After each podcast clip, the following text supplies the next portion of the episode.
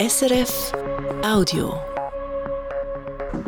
Regionaljournal Basel. Leben retten mit Defibrillatoren. Nur müssten sie besser zugänglich sein. Und Trosch baut über 300 Stellen ab. Es ist grau und zum Teil nass heute bei 14 Grad. Am Mikrofon Marlene Sandra.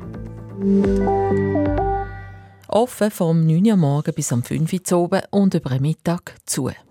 Das sind die Büroöffnungszeiten von vielen öffentlichen Gebäuden zu Basel. Und das kann unter Umständen lebensgefährlich sein. Und zwar, wenn jemand einen Herzstillstand hat und einen sogenannten Defibrillator braucht. Ein Gerät, das das Herz wieder zum Schlagen bringen kann. Die allermeisten von diesen Defibrillatoren zu Basel sind aber nicht 24 Stunden zugänglich, sondern nur zu Büroöffnungszeiten. Die Politik will das jetzt ändern. Ina Gigax. Wenn das Herz plötzlich aufhört zu schlagen, dann zählt jede Minute. Jede Minute, die man nicht handelt, ist eine verlorene Minute. Mit möglicherweise tragischem Ausgang. Das sagt der Arzt und LDP-Grossrat Raul Furlano. Ob jemand einen Herzstillstand überlebe, das hänge fest davon ab, wie schnell als Hilfe käme. Und man sollte eben handeln und nicht einfach zuschauen.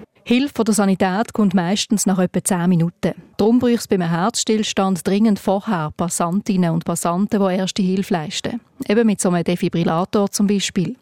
Und da ist das Problem, dass die in Basel nicht rund um die Uhr verfügbar sind, sagt SP-Grossrätin Amina Trevisan. Das hilft natürlich der Bevölkerung so nicht. Also wenn man denkt, dass Herzstillstand die häufigste Todesursache in den westlichen Ländern ist, dann beunruhigt mich das. Es hat zwar schon so Geräte in der Stadt, aber eine grosse Mehrheit, nämlich 80 Prozent, sind irgendwann in einem Gebäude inne, wo man nicht rund um die Uhr rein kann. In einem Museum zum Beispiel oder in der Universität. Damina Trevisan ist darum politisch aktiv geworden und fordert im Vorstoß, dass die Defibrillatoren an Aussenwänden von Gebäuden montiert werden, statt drinnen. Und sie sollen auch besser beschriftet sein, als man sie im Notfall schnell findet. Beschriftung, Beleuchtung muss einfach besser erfolgen. Dass einfach Personen in einer Notsituation wissen, ah, dort ist ein Zeichen, das habe ich irgendwann mal gesehen, kann da rennen und die holen. Andere Städte, Wien zum Beispiel, machen es vor. Aber auch andere Schweizer Kantone haben Erfolg mit rund um die Uhr verfügbaren Defibrillatoren. Das Tessin zum Beispiel hat die Überlebenschancen bei Herzstillstand verdoppelt. Bleibt die Frage, können denn die Leute so einen Defibrillator überhaupt bedienen, wenn es denn einen hat? Der Arzt Raul Folano meint, ja. Sobald man das Gerät aufmacht, redet es mit einem. Also man muss wirklich auf Knopfdruck starten. Es ist eigentlich selbsterklärend. Auch Damina Trevisan glaubt, dass die Leute im Ernstfall wüssten, was machen. Ihren Vorstoß haben Leute aus allen Parteien unterschrieben. Die Regierung muss sich also allweil schon gleich damit beschäftigen. Nina Gigaxe berichtet. Der Pharmakonzern Roche baut Stellen ab, und zwar in der Abteilung, die für die klinische Entwicklung von Medikamenten zuständig ist. Das meldet die Nachrichtenagentur AWP. 340 Stellen wird der Konzern streichen. Das sind 6 Prozent der Stellen in dem gesamten Bereich von Roche. Konkrete Zahlen zum Stellenabbau gibt Roche nicht bekannt. Der Konzern sei noch im Konsultationsverfahren mit den Gewerkschaften.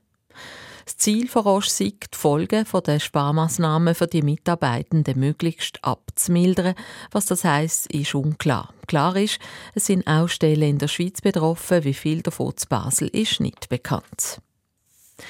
Wenn ein öffentliches Spital zu Basel mehr als 100 Millionen Franken investieren will, dann soll das Parlament der Grossrot mitreden Das hat der Grosse Rot gestern entschieden. Der Gesundheitsdirektor Lukas Engelberger ist zwar skeptisch. Das ist nicht per se ausgeschlossen, da ein Modell zu finden, wo der Große Rat eine, eine finale Genehmigungskompetenz erhält. Aber es ist alles andere als banal und es ist unseres Erachtens nicht getan mit einer Einzahlenschwelle. Der SP-Grossrat Stefan Wittlin hat den Vorstoß eingereicht. Das Ziel sei es, die öffentlichen Spitäler zu stärken. Die Bewilligungspflicht ist als präventive Maßnahme zu verstehen.